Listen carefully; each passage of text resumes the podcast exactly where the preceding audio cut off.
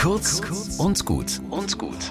Heute mit Pfarrer Frank Nie. So sicher wie die Sonne heute aufgeht, wird sich irgendeine Frau öffentlich hüllenlos in Szene setzen. Geschminkt, gefiltert, frisch operiert. Für Geld, für Likes im Netz und um den Absatz von irgendwas anzukurbeln.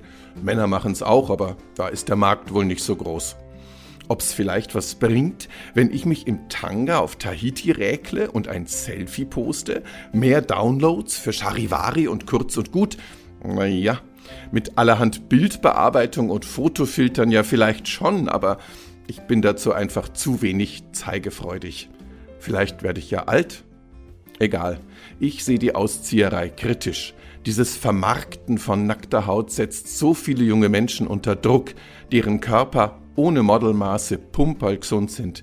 Besonders infam, wenn Models jetzt einen auf mutig machen. Ich trau mich ein Bild ohne Bearbeitung zu zeigen. Seht her, wie mutig ich bin. Ich zeige mich mit einer Aknenarbe. Ja, eine nur?